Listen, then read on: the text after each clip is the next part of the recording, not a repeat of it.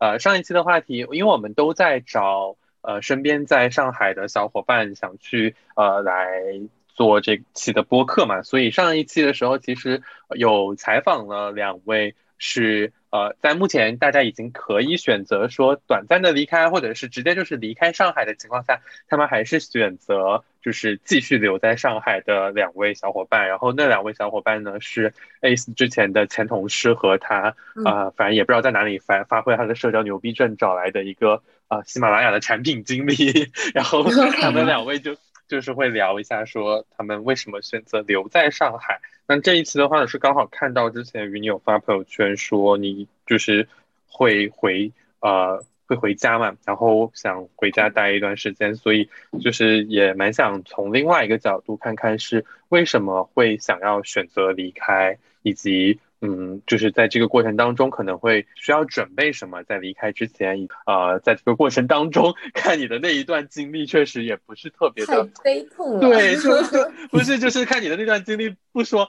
就不说很悲惨，但是其实也很波折，对吧？是的，是的。哎，现在可以点到外卖吗？上海吗？还是？呃，不是，你你那边就是你现在在汕头嘛，对吧？哦，可以，还能收快递呢。就是我觉得是用一种自由换了另外一种自由。上海虽然不能收，但是不会像集中隔离的人身自由那么的受限。现在你就是应该就只能在一个房间里面，对吧？对的，对的。然后你一出门，他就会响警报。天呐，一出门就会响警报，是啊。所以跟其实跟跟那个。就是居家隔离的常规的那个流程一样，是在你的门上装了一个报警的装置，是吧？哦，我是直接在酒店隔离的。嗯，对，所以那个酒店就会报警。其实我不知道它装在哪里，就是我我没有看见那个装置在哪里。但是但是有的呃门可能感应不是很好或者怎么样，就是隔壁房间一直半夜就开始响警报，说什么九号房请注意，九号房请注意，然后一直响。那不是很扰民吗？是的，然后嗯，这边管理可能因为可能小地方吧，然后管理也没有很好。然后你打电话给前台说这个事情的话，他会就是找人上来看一下，但是他还是会呃继续响，之后也不会有人来呃持续的跟进，所以几乎每一天晚上十点开始，他就开始响。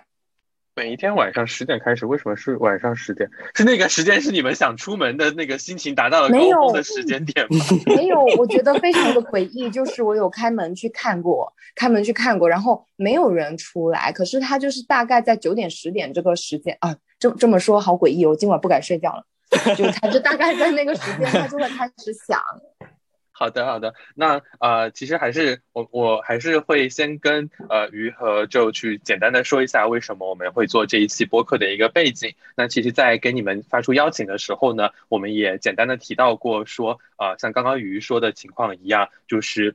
现在上海的疫情的一个趋势是好转的，所以有一些区域他们是逐渐在解封。然后我们身边有挺多小伙伴，他们是呃在这个时间点选择了离开上海，不管是可能，不管是彻底离开上海去呃开启自己人生的一个新的阶段，在一个新的城市生活，还是说像于这样选择先回到老家去呃休息一段时间，去生活一段时间，那都是。做出了一个离开的决定嘛？那其实我们也是想聊一聊，在这个背后，你们在上海的生活，以及为什么你们会去选择离开，包括说在这个过程当中需要做一些什么样的准备啊。不过今天的话题可能因为是于是已经成功的回到了潮汕，那就是 一个就是跟我说他是一个想走，但因为一些原因没有走，然后反而还是他自己说是他是逆向跑圈，在上海要封控之前，他又从三亚的休假当中回到了上海。然后这个到时候就这个就之后就交给他去 说说他自己的故事了。那呃，这还是蛮想知道，就是说刚刚提到的，嗯，为什么会在现在这个阶段就是想要离开上海？然后刚刚与你有提到说，你离开之前其实要签一个承诺书，保证是说在上海全面解封之前，你不会回到你居住的地方。那所以你你是为什么当时做出想做出这个决定呢？我我觉得这个决定其实还是思考了蛮久的，因为，呃，虽然在经历回来的一整个流程之前，你不会知道中间会出现那么多的变动，但是其实它是有成本在那里面的。然后最开始最开始是清明浦西要封，呃，是五天还是七天？然后后面就一直十四天十四天不停的呃反复，就其实你会整个人从那种有期待说哦我倒计时多少天可以解封的那种心情。到一个很麻木的状态，然后再到一个非常抗拒的状态，就是不管他说是第十四天的第几天，其实对于你自己的认知来说，它已经没有任何作用了，就是非常的遥遥无期，然后非常的反复，然后整个人的心理状态就会非常非常的抗拒，就会突然萌生那种说，哎，我特别就是想回家，特别渴望自由这种这种感觉，所以所以当时就是我们呃我合租的。另外两个朋友，就我们三个人，就完全一拍即合，看到有回家车票，我们就开始筹划起来，就是要短期先离开上海，先回家待一段时间。就它其实是一个短期的感受，导致做了这么一个短期离开的决定。所以你们当时是先看到有有票能够回家，然后你们再做出这个决定的，而不是先买了票再再再再说吗？嗯，其实不是的，就是最开始那个返返乡的那个政策出的还蛮早的，但当时你会看到有很多自媒体博主呀，包括说你自己身边的朋友啊什么的，他们会去做尝试，然后尝试之后，你就会看到这个几率百分之一、百分之二，就是从你第一步要跟你家乡的居委去拿到这个接收证明的这一个环节开始，就已经非常非常的艰难了，所以当时我们其实就。嗯，一方面会觉得说接收证明很难拿，另一方面会觉得说这个车票非常非常难抢，所以没有去做这个尝试。然后是到后面，就是这个政策已经出来蛮久了，呃，我们看到说，哎，这个车票它现在有余票，然后我们才做了这个决定，说我要啊开始筹备起来这样子。就我想问一下，这个车票是好买的吗？因为我在网上还 听到挺多消息，就是说。呃，需要加价然后来买这个车票。我想问一下，你们是原价购买到的这个车票吗？哦，我是比较幸运的，我当时是买的。呃，高铁票，然后是中转厦门回到潮汕，就总共是两程，用候补的方式就直接原价买到了，就没有通过黄牛这样。但其实在我买到高铁票之前呢，我们是买了那个抢到了直达的机票的，但是我加上我室友两个人，一共可能被取消了两三趟的那个航班，然后最终我们才决定改成高铁。所以那车票其实是很难买的，而且它会随时被取消。可以理解下来就是那个车票就是一个契机和一个你看到了那种希望的感觉，然后有有了把那把你特别想想离开的那种念头给放大了，然后你就毫不犹豫的去做了，是吗？是的，是的。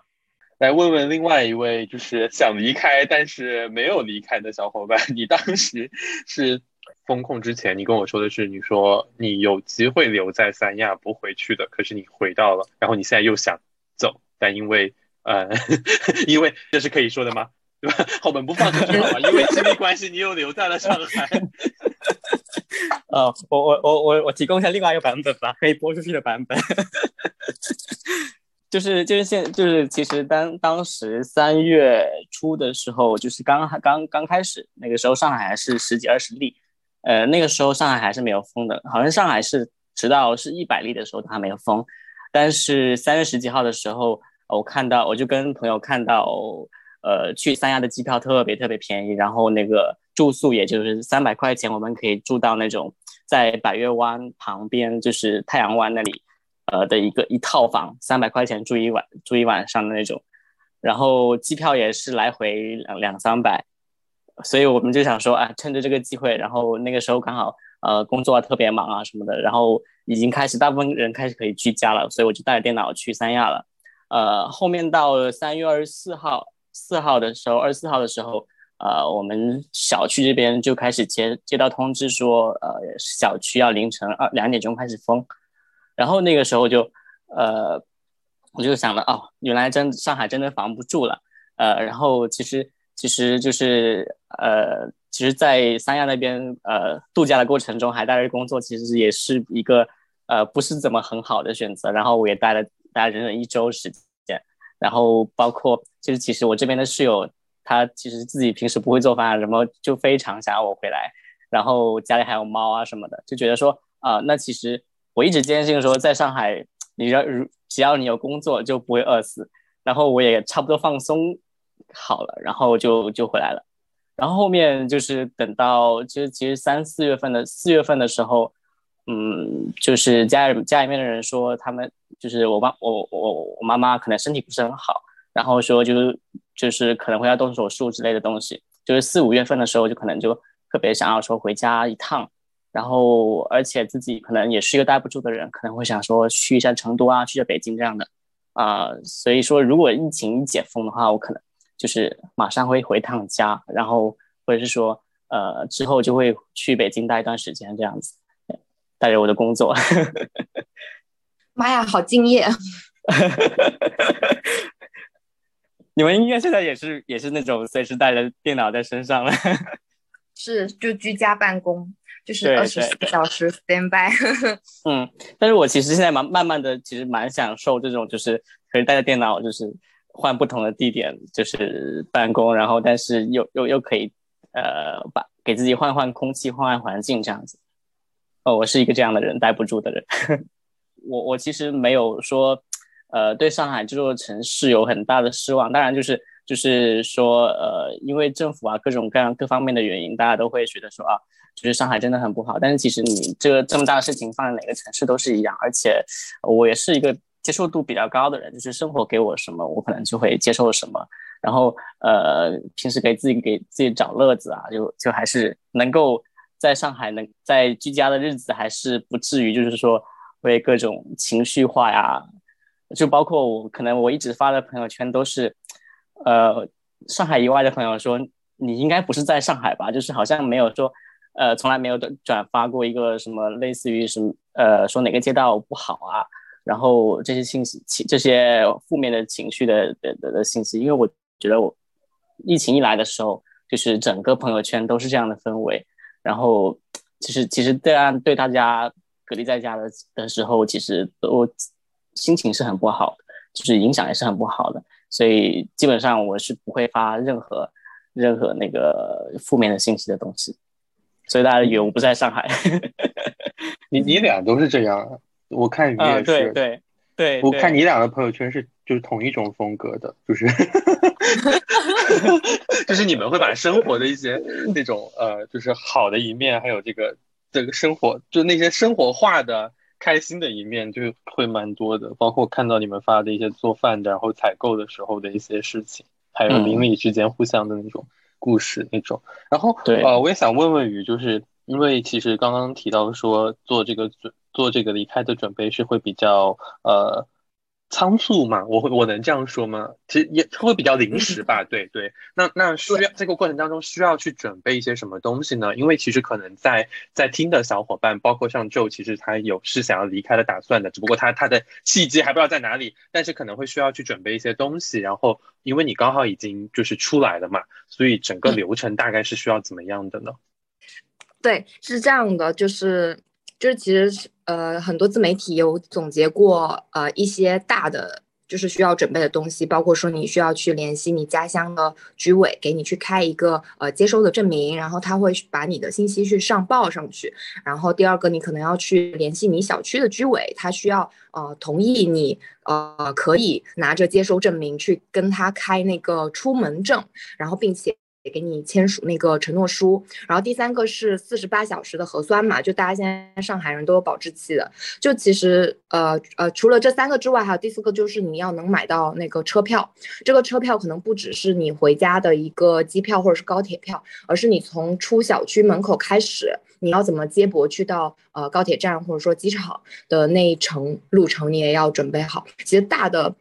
要准备的东西真的不多，就是这几个东西。可是每一个呃每一个东西里面呢，都会有很大很大的不确定性。就比如说你家乡的居委，他可能不愿意给你开这个接收证明，我我可能可以理解为就是他需要承担一些责任，还是怎么样？其实我不太清楚。但是呃，我身边 一些朋友啊，包括我室友啊什么，大家回家去跟呃居委沟通说开这个接收证明，普遍都说无法开具，就是没有办法给你盖章的一个呃书面纸质版的一个证明。然后像。呃，在上海的那个小区，他是不是一定要收到这个呃纸质版的盖公章的证明才能给你开出门证呢？这个也是非常不确定的。比如说像我们就是用聊天记录去跟他拿到的这个出门证，然后像我们在出上海的路上遇到的一些大哥，他可能他们小区根本也不看这个接收证，他就看你的核酸，你就可以开出门证。就是不同的居委。都会有不一样的一个一个方式，然后需要你具体的去沟通。然后像核酸，比如说有的小区它就是每天楼下都可以测核酸，那你就会非常方便。那有的小区不行，它一定要出去外面测，那你可能还要先跟居委申请，呃，一个特殊的出门，然后去测核酸之后你再回来。然后不同的核酸检测，呃，机构它出核酸结果的时间也不一样，你就是得卡的比较准，因为你在。呃，出了小区门之后，再到呃机场，然后再到回家，整个过程你不是像以前一样，说我可能半天我就能完成这个呃过程，你有可能要一天，你有可能是要两天，所以你最好就是就是把点卡准一点，你在家拿到那个呃核酸的结果之后，你就可能要马上出门，这样给自己多一点时间，就避免说你这个时间差在外面还要去呃有一些滞留啊什么的。然后机票跟高铁票这个就是说有点玄学哈，就是他们都会挂出来卖，然后你要去抢，包括说可能要找黄牛去抢啊什么的。但现在普遍就是机票它被退票，就是那个航班取消的几率是更大的，所以大家就是都呃倾向买那个高铁票。而且你买高铁票的话呢，你最好也是买那种呃就是直达的，就你但凡有中转站，就会出现。像我自己的这种情况，就是你出发前已经问清楚了，哎，那个中间站是会停的，可以下的啊，然后你可以站内去中转的。但是实际上，等到你踏上高铁的时候，它有可能政策就变了，它就可能是你下了那个中转站的高铁之后，你就要被呃原地集中隔离或者怎么怎么样，就是那个政策它变得是非常非常快，它可能一两天就不一样，所以中中转这个风险是非常非常大的。所以就是整体看下来，其实要准备的方面，嗯，没有很复杂。但是在现在这种情况下呢，它每一个呃环节都有可能会临时出问题。对我还有一个比较好奇的点，就是啊，大家一般从小区到高铁站或者到飞机场是用什么样的交通工具到达的？因为我也看有人就是分享说。就如果打车或者坐私家车到高铁站，需要花费比平常多很多的钱嘛？是的，是的。就比较好 奇这个是什么原因导致的？就是那如果说大家都不能开车出门的话，那现在上海还在运营或者说还在载人的那些私家车，它是从哪来的或者从哪出来的呢？嗯嗯，是。呃，其实这样就是前期在很前期的时候，没有任何的公共交通，然后也没有任何官方的那个打车的平台，然后全部都是黑车。那这些黑车是怎么来的呢？就是它可能是一些，呃，它有可能是支援的防疫人员，或者是一些呃，就是有通行证的。必需品的呃流转的那些呃司机大哥等等这些，他们是有跨区的通行证的，然后他们一直都会住在隔离酒店，然后每天要保持核酸检测，就是这样一批人。然后他们没有一个嗯开放的平台可以在上面去接单，然后基本上都是通过信息非常不对称的线下中介流转的这种方式，所以就会导致。呃，可能层层加价或者怎么样，就一方面对他们来说，他们冒的风险是高的，成本是高的。然后另外一方面就是，呃，因为信息不对称，所以有很多中介流转，然后又导致了加价，然后就整体的让这个呃价格就是一直一直在涨。然后后面其实是我我理解哦，应该是有下降的趋势的。一方面是政府开了一个。呃叫叫什么大众租车的那个 A P P，然后你是可以打电话或者是在这个 A P P 上去预约出租呃出租出租车，或者是一些什么呃像滴滴那样子的呃车的，但是那一个的问题是它就只有这一个平台，很多人想走。所以基本上电话就打不通，就是我打了几十个电话，我没有打通过。然后在 A P P 上一直一直的预约，我也没有就是预约上，就可能嗯看运气吧，就是能打通能约上的话，因为运气非常好。那除了这个方式之后呢，那个在十号。哎，是几号来着？哦，应该是二十二号吧。二十二号的时候恢复了部分地铁的营运，就是你如果有比如说虹桥高铁站的票，当天的票以及核酸什么的，你就可以去坐那个地铁，然后转驳到那里，大概是这种情况。然后包括说你自己要去联系黑车，其实也挺麻烦。你要么是在嗯自媒体平台上面去看有那种呃回家成功的，然后你可能私信他，呃。让他分享一些，比如说司机大哥的联系方式啊什么的，就反正都通过这种非常线下的方式去拿到的这个这个信息。然后其他像呃有一些朋友他可能就是约不到，或者说特别贵没有办法承受的话，那他们就只能选择我去骑那个共享单车，或者是我直接步行，就会有你们看就大家看到的新闻上那种，我可能要骑一两。两个小时啊，或者是我可能要步行四五个小时啊，七八个小时啊，这种就会大大加成你就是回家的时间。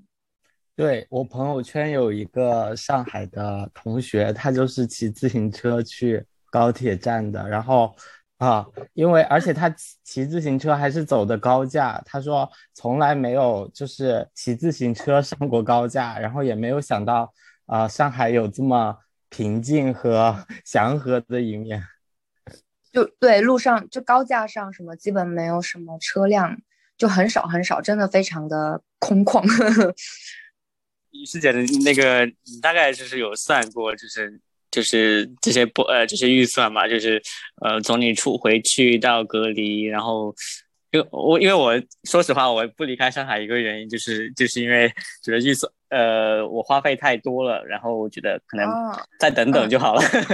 嗯嗯，这个其实一开始我没有怎么算过，原因是我联系我家里居委的时候，他告诉我家里的隔离酒店是呃免就公费的，就是我不用付钱。那其实这会减掉一个很大头的那个预算，然后。然后我的那个机票，就一开始我买的是机票嘛，然后大概是一千四还是一千五，而且就是他会给你加一些保险什么的，然后因为你要很着急抢票嘛，马上就会没有票了，你又根本来不及看他给你加了什么套餐，你就只能一直下一步往下点这样，然后那个机票一千四一千五，我平时回家可能就就是机票可能就几百块钱这样子，就其实它已经两两三倍了，但是后来我们。呃，高铁嘛，高铁那个价格就还是正常的价格，可能我呃中转这样两趟，估计就五百多块钱这样子。对，然后呃，除开这两个大头之外呢，那就是你你去约那个黑车，就是可能会花的钱嘛。我嗯，我家在那个长宁，然后离那个虹桥高铁站其实还蛮近的，就可能平时打个车，我估计都不到一百块钱吧。然后这一次他就是要了七百块钱。然后我还跟他砍价了，我真是个金牛座哈，跟他砍价了。然后最后我们是就是五百块钱三个人，然后去到那里，就还是可以接受。如果我是这样子的话，如果我的成本这么低的话，我可我可能会马上考虑。这个成本其实很有风险，就是这个是我在路上才那个意识到的。就我不是中间在厦门的时候被通知说我得在那隔离十四天嘛，然后其实他那边也是七加七的一个政策，只是说我在厦门没有自己的。住所，所以我可能后七天我依然要住那个酒店。然后当时，呃，他们就是说是自费的。我会上小红书赶紧搜那个，就是它的费用范围大概是怎么样。他跟我说是，呃，四百五到一千之间，然后不可以选择，就是你是开盲盒随机分的。他会按照就是你出站之后开始安排，然后他会按照价格低的，然后安排完了之后再往价格高的安排这样子。所以你有可能会分到一个。海景房之类的啊，但你可能一天要一千块钱，然后你就算一下十四天，你算一下这个十四天，我当时是天哪心很疼的哈。不敢相信。所以就是这个成本，它的变化就是风险也蛮高的。所以其实是你们在呃回去之前都已经很有计划性的，就是考虑过每个步骤，但是还是防不住，就是有很多意外发生。就比如说你的核酸时间呃超过了那个时间啊，然后可能要重新做啊，这些可这个事情可能都没办法预料到，对吧？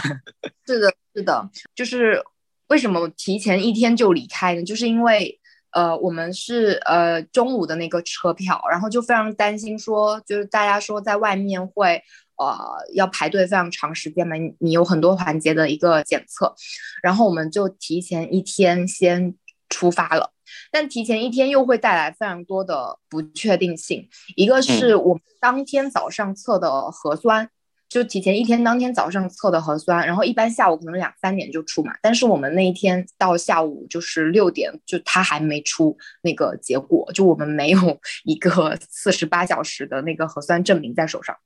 然后第二个是高铁站，呃，你上网去查信息，他可能会告诉你说晚上八点之前你要进到高铁站里面去，不然你就只能在外面的桥洞底下露宿。掐着那个时间，哦，直到我们这出门的时候，大概六点半之前没多久，然后我们才拿到我们那个核酸的结果，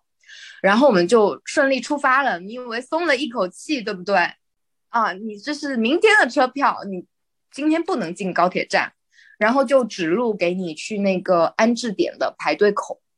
这是露天的吗？就你们看到我朋友圈的呃描述，就是真的惨绝人寰，桥洞底下的感觉。对我，我有看到你的，我就是因为看到你的朋友圈，所以我就想说，我一定要邀请你 来做我们的播客嘉宾。就是他，他那里非常多人，然后一开始外面的那个大白会告诉你说，如果你具备了呃明天的车票。核酸四十八小时以及现场去测那个抗原，你是安全的，你就可以顺着这条队，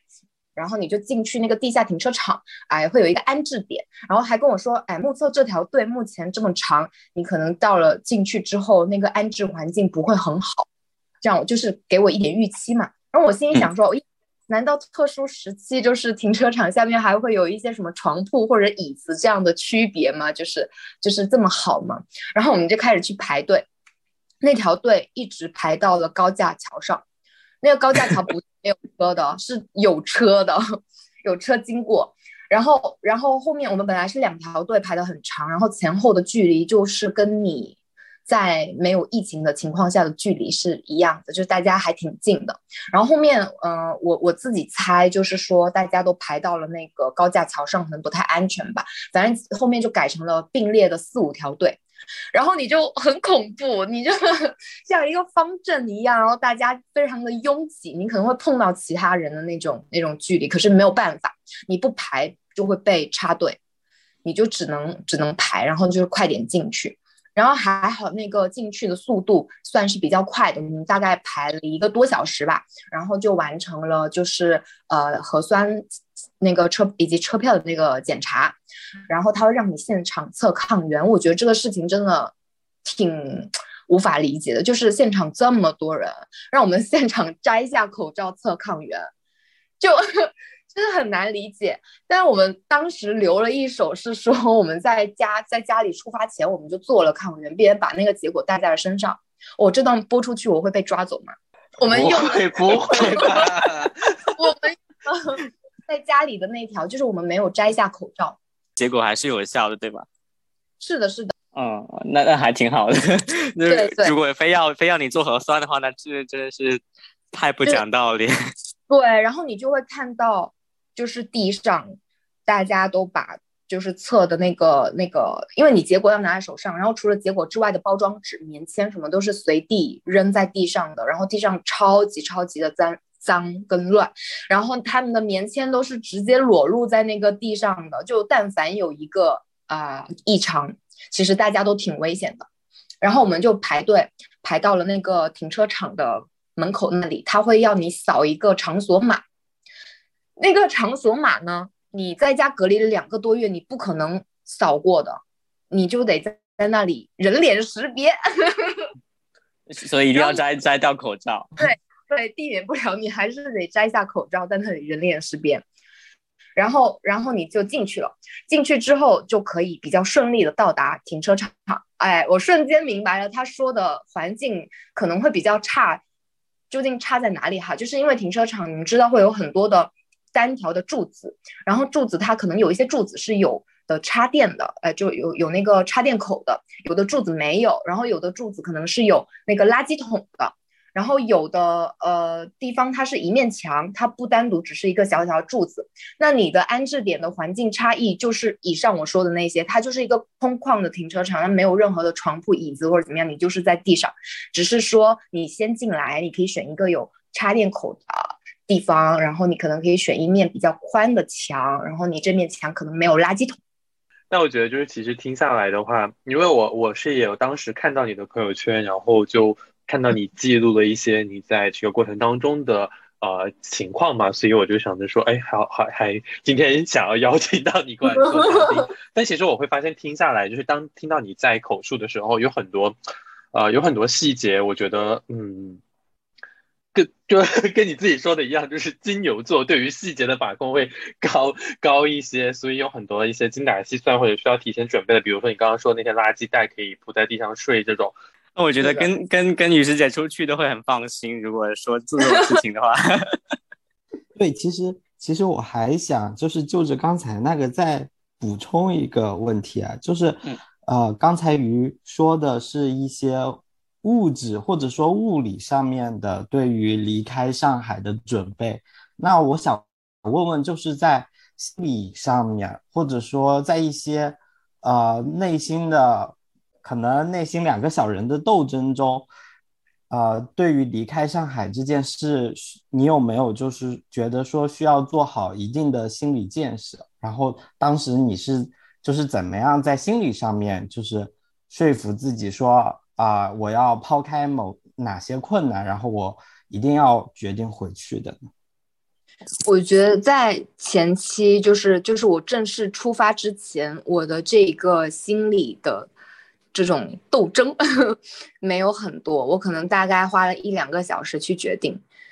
呃，可能也跟我的室友他会比我更加强烈想要回家有关系。就是我其实不，我比较喜欢群居，就我不喜欢一个人待着，我会觉得很很孤独，然后很无助。就是可能你就是承担不确定性的这个这个能力也会下降，所以。呃，我的室友对我来说，其实也有一点点的呃促促使我做这个决定的一个一个作用，但我没有花太多的时间在这个上面。但是心理建设，呃，从我回来之后，我觉得心理建设这个东西还是要提前就是认真的再考量一下。就在正式出门之后，就像刚刚跟你们说的，呃，路上排队的人非常非常多，然后你停留的时间也非常非常长，所以在这个过程里面，你。就是会担心自己本来是很健康的，但是在这个过程里面导致了感染或者怎么样，就其实你这个会冒挺大的一个风险。你但凡在这里面有一个人怎么，嗯嗯，你就会很有几率那个啥，然后你原先的这些计划都没有用，你可能只是换了一个地方，就是治愈跟集中隔离而已，这个风险真的很大。那我还有一个好奇。的点啊，就是在于，呃，你打算离开上海，你有没有就是对于工作上面的一部分考量呢？就是，呃，就假如我是身在上海，那我会想说离开上海，那就意味着我可能，呃，如果我短期回不去的话，啊，公司会不会有，呃？就是长期居家办公这样的政策，如果它没有的话，那是不是意味着我要重新规划我目前的职业了？哦，这个我倒没有考虑很多哎，因为我当时的我自己的想法就是上海没有那么快会呃全面的解封，然后它解封肯定也是分分那个阶段的，就它最开始那个阶段不可能所有公司直接回到职场去办公，可能还是要有一段。过渡期，然后我自己当时感受下来，我觉得这个这个过渡期就是到公司真正要让我回到职场上班，有可能是在六月下旬，或者是甚至到七月上旬的这个时间段。所以我其实就是在哪里办公都一样嘛，就是我只要有电脑有网就可以了，我就没有太顾虑这一个问题。然后其次是我呃。就是工作上同一个 team 的一个同事，他也是，他就在我的，他是二十三号离开的上海。就其实我们组就一加上我就有两个人是这么操作的。然后我也想了其他的，就是比如说解法，就一个是我居家办公，而且你本来互联网公司嘛，你也不是说一定要强制你就是要去职场或者怎么样的。然后那不行，我去广州嘛，我去广州职场办公总行吧。就我觉得公司不会因为呃一个就是不会因为这种情况而去呃开除你或者怎么样。啊，对对对，我觉得这里就是也可以给就是就是想离开又不敢离开怕失去工作的人提个醒，就如果公司就是真的在这个时候因为这些事情决定就是说辞退你啊。怎么样的可能是公司有其他方面的问题？其实大部分公司不会因为这种问题来就是做一些人事的调整。我觉得，就如果他在这个时候选择辞退你，那可能就是他本来就是面临比较不好的经济状态，或者说什么，他只是缺少一个理由。或者说他因为这种非常就是不可抗力的这种原因，就是一定要辞退你的话，那我觉得这个公司呃就早走吧。对，也没有待下去的必要了。是的，是的。就你还有什么想问的吗？就是关于啊，就是学姐的 逃离上海攻略。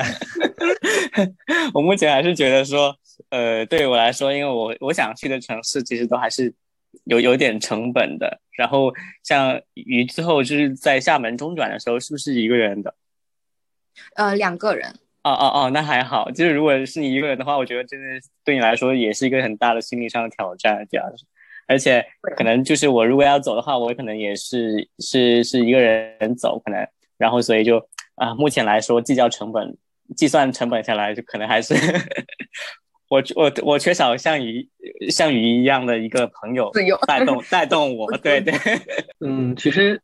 鱼这边算是整个流程到现在，因为包括刚刚。说我们今天说你马上就可能会解封了，或者明天就可以 回家了，算是一个比较啊，起码波折，但最终结果还是好的过程。那就其实我之前聊的时候，呃，我们之前沟通的时候，你又你会有提到一个我之前呃没有遇到过的，反正大家的想法就是你想离开的话，其实不像于这样可能会回到自己熟悉的家乡的环境里面去，而是说你想选择另外一。一个城市去去重新开始生活，就是其实我呃，我可能想离开呃，想离开的主要原因不是因为疫情，就是说对上海已经很就是对，不是因为疫情对上海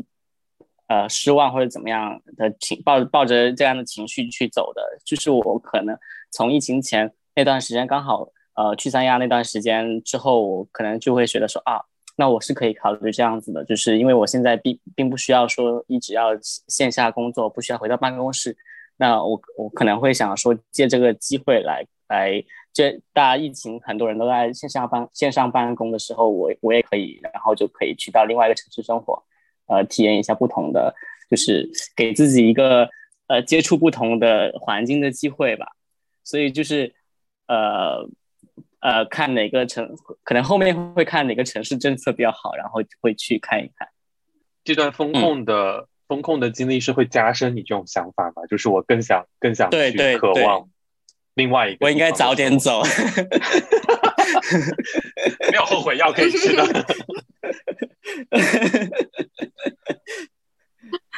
其实，其实我在五一期间有去过三亚了，就是有去过三亚旅游。在三亚当地的话，其实受到疫情的冲击，在三亚旅游的人，就是今年和往年相比是少了很多的。然后酒店也会有一些优惠政策啊，包括说像后海村冲浪的那边，我就是去那边。啊，对对对，你也能明显感觉到，就是。呃，人会比平常要少很多，游客，呃，在在后海那边还挺多外国人，就是他们是选择远程办公的方式留在那边，就是可能啊下午五点钟下班了，然后去啊赶一个就是再去冲一会儿浪，冲一个小时浪，对，这样子，然后或者早上起来就是在后海海边走一走，或者说做一些呃做一些视频会议，这样还挺常见的。但是中国人这样做的好像还是比较少。嗯，是是，呃，我觉得现在可能是可能这样的人会越来越多，包括呃，可能就是首先是互联网公司，呃，我我去我当时就是趁着机票便宜时候去的，会发现有有蛮多互联网公司的朋友也也也是可能去万宁啊，可能去后海啊这样子，呃，会会会选择这样的选择这样的方式，所以非常感谢线上办公。呃，我我其实比较好奇，就是说，那虽然你提到说你可能离开上海，就是这个想法，呃，不是因为说，嗯，这段风控期间的一些呃糟心的事儿，对吧？但是你会觉得这段生活，居家隔离的这段生活，然后它会不会带给你的一些影响？就是比如说你在选择去下一个城市去，呃。就远程办公一个月或者休息一个月半一一个月两个月这样子的情况下，你会对城市的一些呃一些这种城市管理上的诉求会会更有要求吗？虽然你提到说这个事情不会给你现在的生活或者这个决策带来影响，但它会不会对于你选择城市的维度呃去带来一些多一些参考？对对对，我我觉得这个这个是这是必然的，就是会看到，呃，就是这次疫情之后，发会看到很多很多城市出了各各种各样的政策，然后肯定会是会选择相对于自由度比较高的城市，包括我的家乡，就是其实呃，对于从外面回去的人，其实还是挺不友好的，呃，所以说所以说可能回家的话，也是个呃在后排在后面的选择。呃，就包就是之前也有上海的人回去，然后呃也是后面才检测出阳性，然后就是好像大家对对这个事情都特别排斥从外面回去的人，所以 所以我那呃对对我来说，这肯定是考虑在内的，嗯，呃，那就是像两位现在其实还是处于一个呃受限制或者说半隔离的状态嘛？那在这么长一段时间的隔离的状态期间，你们就是啊有没有过感到特别难熬，或者说特别不开心的时候？然后啊，你们是怎么克服这些困难，或者说怎么度过这些不开心的？因为我看你们现在还是比较乐观，或者说呃状态比较好的。那这这心态的变化过程中，有没有什么让你觉得印象比较深刻的事情吗？要不你要不要？你们开始突然谦让了，谦让。我们可以一起讲。可 以可以。对，这其实其实应该大家都是这样子的。一开始从一开始来说，呃，都没想到说上海会封那么快吧？呃，后会真的封起来吧？因为后面后面，因为因为其实上海是到了一百多例的时候才。才考虑说封城，而且是一直没有把“封城”两个字打出来，呃，然后，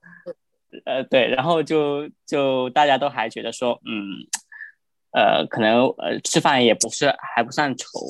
呃后面后面到到了真正的就是盒马买不到，然后外卖叫不到，就一切都被叫停的时候，就是包括你叫个外卖可能都会被感染的风险的时候，就大家都在兵荒马乱的时候，可能会想说啊，是不是也要就是也开会开始焦虑性的去囤一些物资？鱼鱼有这样的想法吗？就是会疯狂囤物资这样子？所以我们就是我我我是一个呃，就是你们感受到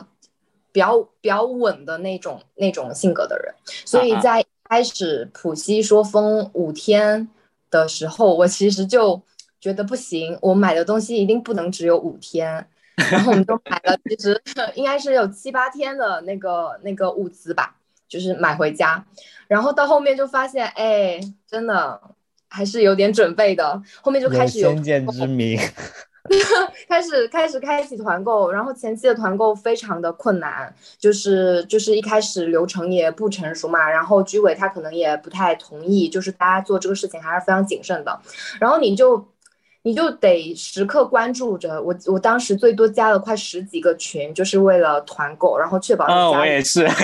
就太艰难了。而且我们真的就是拉了一个表格，我就盘点家里的这些必须的东西，能够维持我们三个人几天的生活，就是都盘点出来，真的很夸张。然后，然后就开始有了大家听到的那种，呃呃什么。这个茶，呃，这个豆腐过期了两天还能吃吗？就类似这种，我们开始吃一些临期的，就是东西，就没有办法，就前期是这样，后面就是比较有计划性的去去做团购。嗯嗯，是是，我我那个时候也是开始，呃，就是加各种，就发现最后发现最靠谱的可是是宝妈群，就是就是 因为他们他们非常有团购的经历，就是经验，就是因为他们他们目他们之前。有呃，平时都在给给家家人囤各种物资，然后那个时候他们手上的宝藏是最多的，所以我就就就趁着就是呃做志愿者啊，或者是说帮帮别人搬东西的时候，就是呃就是刚好有一个阿姨把我拉进了他们的群，所以就此开启了我就是囤就是囤囤囤囤囤物资的的一个 一个阶段。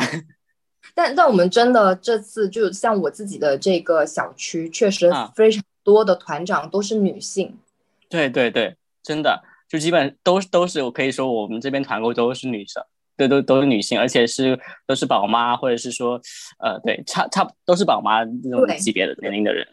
是的，是的。然后他们的 渠道以及他们的沟通就是都非常的棒。但也就很庆幸，很庆幸，就是我们小区感觉还还挺，就是很多人在做这个事情，并且也做的蛮好的。然后我听说有那种隔壁小区，就是他们的呃居委或者说他们的小区居民没有很多这种呃团购的资源，就是合规的来源。的这些东西，然后他们就团购不到，然后真的会饿肚子，就真的指着政府发的物资在度日这样子。所以其实应该每个居委以及每个呃小区的情况还是挺不一样的。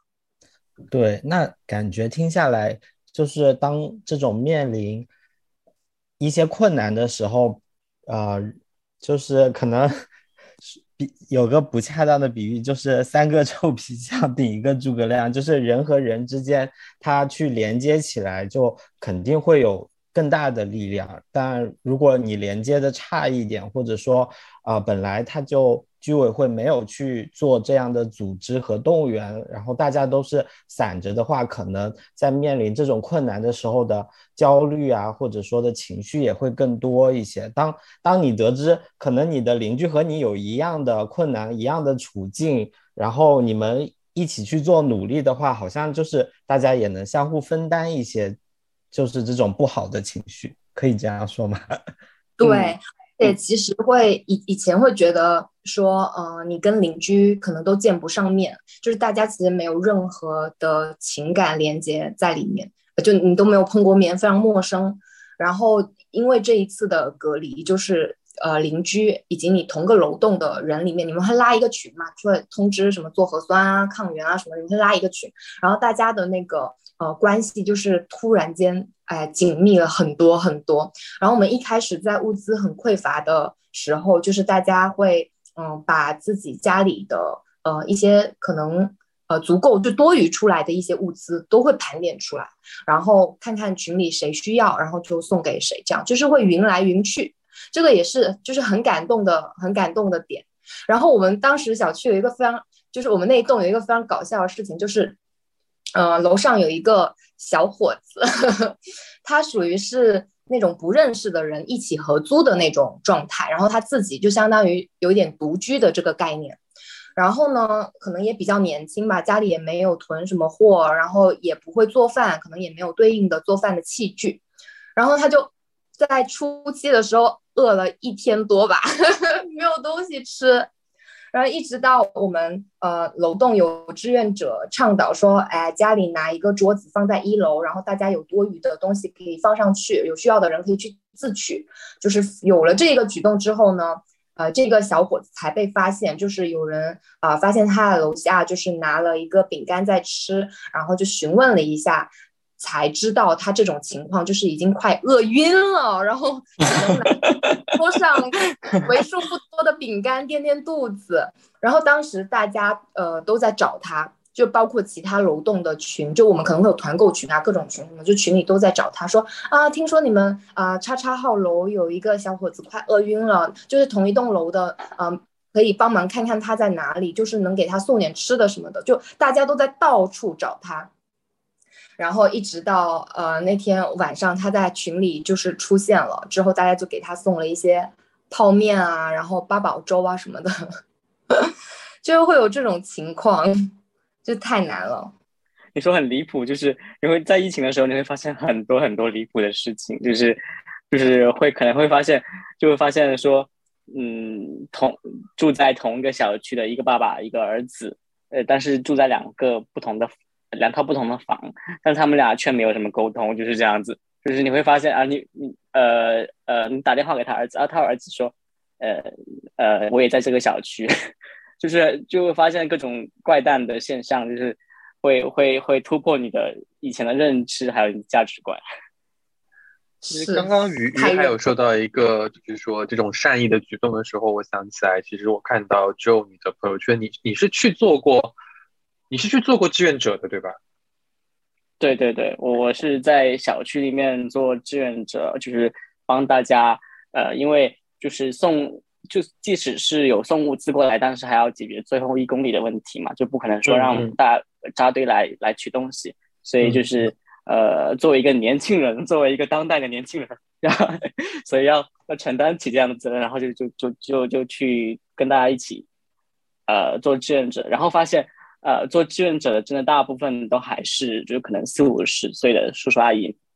可能就呃比较多，毕竟可能也是他们算是比较有时间嘛，就是呃大家都还是居家办公，还是挺忙的阶段。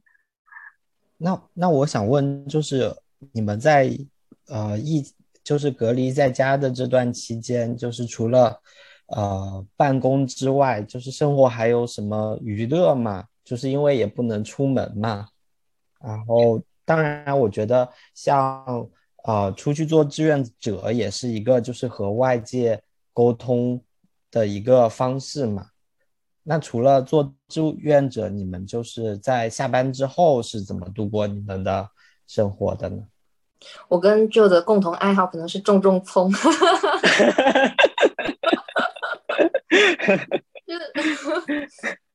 我回到刚刚的那个，也不是回答，就是刚刚你们说的说那个不确定性嘛，就是我我觉得我的。后面后面想想，其实我最大的可能觉得自己不确定性的地方，可能就在于可能它被优化掉，或者是说公司先倒，因为因为我们这行是那个直接有危机感吗？会会耶，因为我们这一行是有因为要要有实体的东西嘛，然后会直接受到疫情影响的，就是可能要需要现场去做一些事情的，呃，所以所以就是就是当当当时是怕。怕在上海没饭吃，买不起饭。后面后面但对，但其实但呃但但公司还是挺那个，老板们还是挺那个挺给力的，就是一直坚持工工资也没有变，然后各种也也都还挺到位的。虽然说没有像各各各个大公司那样子那样子宣各种物资啊什么的，但是呃还是活得挺好。但是。呃，会会觉得有一段有那么一段时间是有这样的焦虑，呃，但但是我我现在回过头来想，就是挺感谢那个那个那那个就是那个焦虑，就是后面我就突然就开始做了很多我以前一直想做没有做的事情，就是比如说呃，包括我呃那个就是在工作之外的时间，可能会就开始呃写小红书啊，然后每天就是做。可能坚持基本上两个月，每天都做不不一样的菜，就是学不一样的菜，然后还有就是把对，就是一直在拖拖拉拖着的那些学习啊、考证啊东西，可能就都被安排到里面去，就是会会觉得说，也是这样的契机，这样的焦虑的情况下，自己才会，就是那那句话就是就是不到不到黄河不掉泪的感觉，就是就是才会 才会自才才会发现自己啊。嗯，真的要不能拖了，再把这些事东西做起来，然后呃，也之前有考虑再换个新工作啊什么的，也也是有在考看新的机会。所以说，只有在当当自己这些做把这些事情做起来的时候，就会没那么多没没那么多焦虑，这样。就是把你的精力分散到去做一些想做但是规划中的，然后或者是能能能够有收获的事情。我听下来是会说能够有几就是马上看，不是马上，就反正是可以看到一些收获的事情，就不是那种纯打发时间的事情。是啊，是，其实就是呃，当你的可能物资匮乏，或者说你的呃金钱资本匮乏的时候，你可能。那个时候你会更加清楚、更加就是清醒的去盘点自己有什么，然后可能我会觉得说啊，那可能我接下来的等到了一定的阶段，可能两三年之后，我可能也是非常希望有自己能够把呃那些对自己不是很重要的东西都都都先撇开，然后看看自己有什么，然后呃去做接下来的事情。我觉得这样的这样的焦虑状态，或者是说这这样的就是提醒是非常有必要的。就所以现在回过头头来想，是挺感谢那个那个不确定性的，就觉得说，哦，我我和你有就是比较相似的感受啊，就是呃，可能就是在日常生活中，或者说在这种比较安稳的生活中，我们经常会忘了一些比较长远的打算，就你说的考证啊，或者说运营自己的。自媒体平台这些其实都是短时间内看不到收益的，是一个更长远的目标，或者说是啊，就是延迟满足性的内容。然后，如果在日常生活中，我们会比较享受，就是我今天要吃一个好吃的东西，我今天要看一个好看的电影，那那这些长远的目标就往往都会被呃一推再推。然后，真正当有时间，就是能。自己一个人思考的时候，那我们可能会重新重视这些长远的目标，因为对啊，对物资的匮乏反而造就了精神上我们能多想一些、多思考一些。是，就是如果不是因为只能自己做饭的话，我也学不了那么多菜。就是会每天，虽然说呃有一段时间是非常烦恼，就是每天睁睁眼就要想着抢菜啊什么的，呃后面。会会会会会觉得就是，呃，把这些物资都囤到一起，然后自由组了，然后你去想新的菜式，就是呃想着今天吃什么，这个也是一个难得的机会，就是你那那你以后就可以聚餐的时候就说，哎，我会做什么，就是跟朋友们一起的时候就 可以炫耀一下，对。我我我还蛮好奇，就你你的你的生活，其实你你这样说下来，我是不会说觉得会很意外，是因为我从你的朋友圈里面会看得出来，你的就是对生活去认真经营的那种态度。但是我还蛮好奇于，就是你在这种就是面对这些焦虑的时候，你你会做一些什么事情去打发？因为我觉得你也是一个很很会过日子的人。因为我。我会跟就是旧的那个侧重点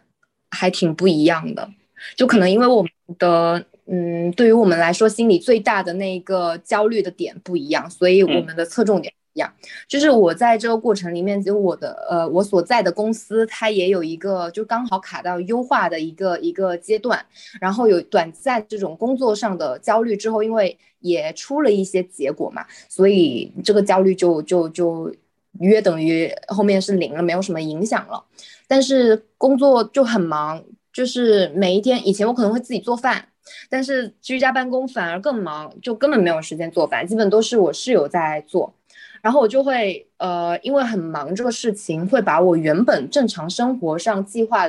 长期的一些计划，比如说运动啊、看书啊，或者说学一些什么能让。呃，工作提效技能啊，就之类，或者自己喜欢的一些技能啊之类的，这些计划全部被就是打乱，就没有心思去做这些事情，就静不下心来。所以我整体的一个侧重点变成是追求一些点状、短暂的快乐。就比如说在呃周末的时候，呃可能会跟室友一起去和面、擀皮，然后包韭菜盒子，就是从零到一 这个面食。以前肯定就是直接买现成的，但现在就是会去花时间去做这个事情。对。然后比如说我们可能出不了楼栋门，我们可能在下午五点多的时候会跑去顶楼去等那个落日，就花时间在那蹲着，然后等落日，就是像。就是只能通过生活上去放大这些生活上的细节，然后让缓解自己的情绪。然后我觉得很重要的是，就我非常庆幸自己是跟好朋友一起合租的，就会减少很多很多那种孤独的感觉。然后包括说你临时遇到什么样的变动啊，啊，你都会有人可以一起就是想办法照应，就也不至于太慌乱这样子。嗯，特别是你刚来上海。对啊，对我刚去半年多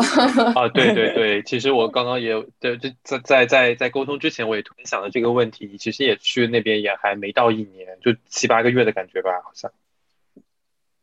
对，差不多差不多，嗯，七八个月隔离了两个月哈。因为因为其实我我在我是刚好疫情开始一九一九年一九年来上海的，然后那个时候过完年之后来上海还是要隔离的。因为那个时候广东比较比较严重，然后那个时候非常庆幸，就是我就是呃我的老板之前认识的，所以是也是算是朋友，他让我在他家自己一个人在他一个房子里面隔离。那个时候我十四天一个人在在在别人的家里面，就是就是难熬。对对，庆幸那个时候还是不用抢物资啊之类的，只是因为我是从广东过来的，需要隔离。那可能还可以呃点外卖，然后呃还可以在小区里走，呃就是有时候可以在小区里走动这样子。但是那个时候其实是一个完全陌生的环境，完全陌生的呃城市，所以就呃包括跟你沟通的人呃也是不一样，你没办法听到讲粤语讲家话的，所以 所所以就就那个时候觉得嗯如果有。如果是跟朋友生活在一起的话，是真的会很不一样。对对，所以所以这个也是一个很好的庆幸的地方。我们就演化成一个自然的分工，就是呃，没有工作没有那么忙的呃室友，他可能白天就是会。来给我们做饭，然后比如说我这种，那我真的没有时间做饭了，我就晚上很晚下班的时候我去洗碗，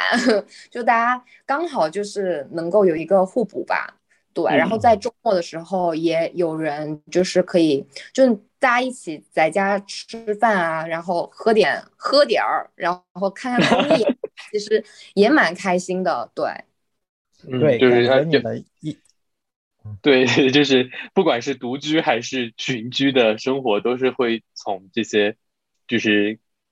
就像鱼说的一样，从一些生活化的细节当中去放大它，然后去找一些点状的快乐和及时的满足感。既然说到快乐，我们就来聊一点快乐的畅想。就是当上海全面解封之后的话，重新回到这个跟线下的物理连接。你们会最想做一个什么事情？不过鱼现在已经出来了，就是如果你重对于你来讲这个问题是 你重新再回到上海之后，你最想在上海做什么事情？不过对于 Joe 来讲的话，就是上海全面解封之后，你会最想去做什么事情？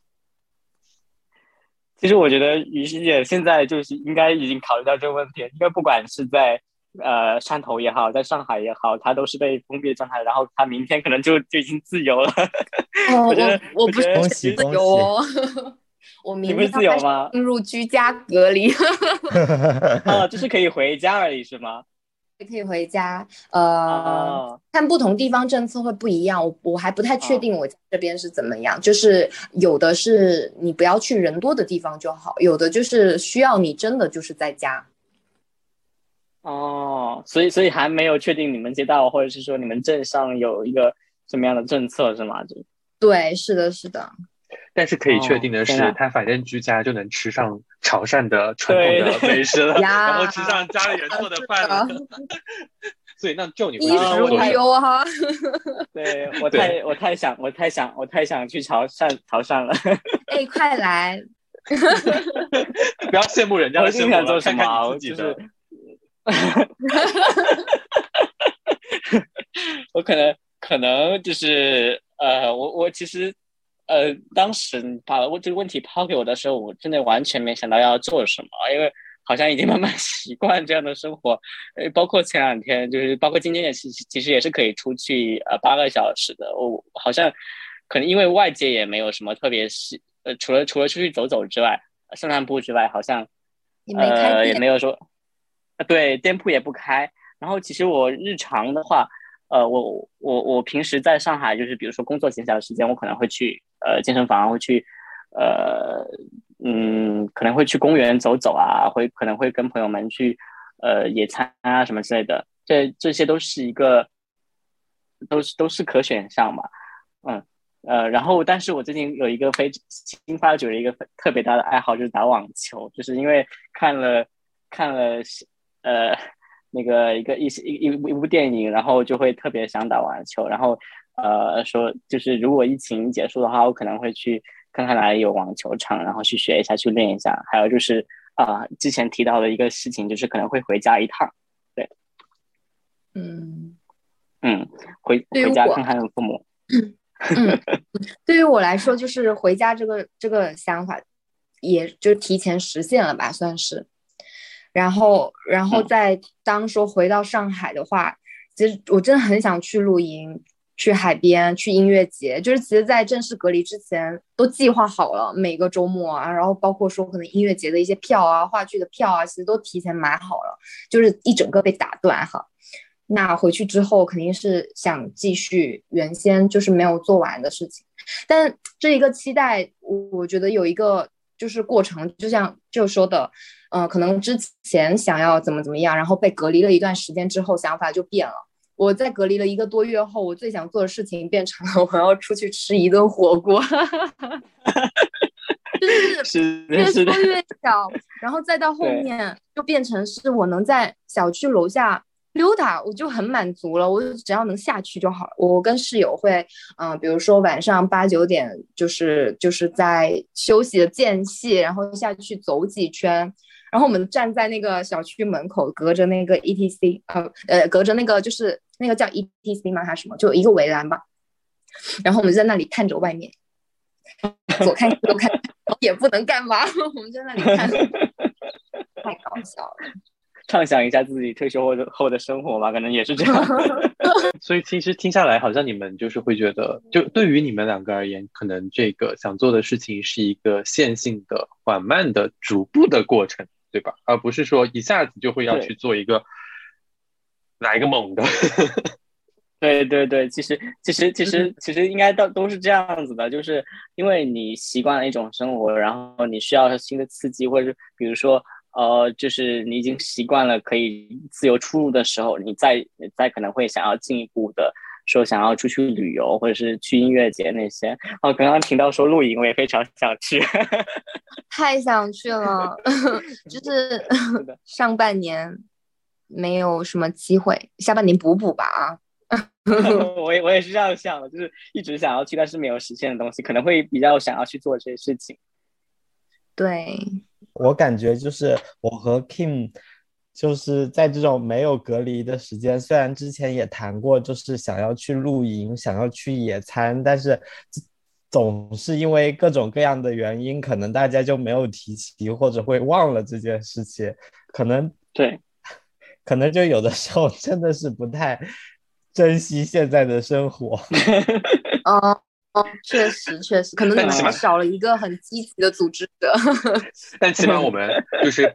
就是我们在对于这个播客上面，我们可是很上心的，就是没有把它一推再推或者下架，就是想到就来做了。然后也是，嗯，也是蛮感慨，今天有这个机会，就是。其实知道你们两个在上海之后，以前也比较少的一个时间会去说有私下的交流嘛，可能跟就偶尔会有一些微信上面的沟通，但是跟鱼是真的，你其实从毕业之后，我们虽然偶尔有见过面，但是真的还没有像今天这样子去。去了解过说对方目前的一些生活的状态，所以还是蛮感谢，呃，有今天这样一个机会可以再去跟你们两个聊一聊，也非常感谢你们愿意参与这一次的这个话题啊。就像我一开始跟你们说的那样，我们没有苦大仇深的话题啊，我们是一个健康乐观的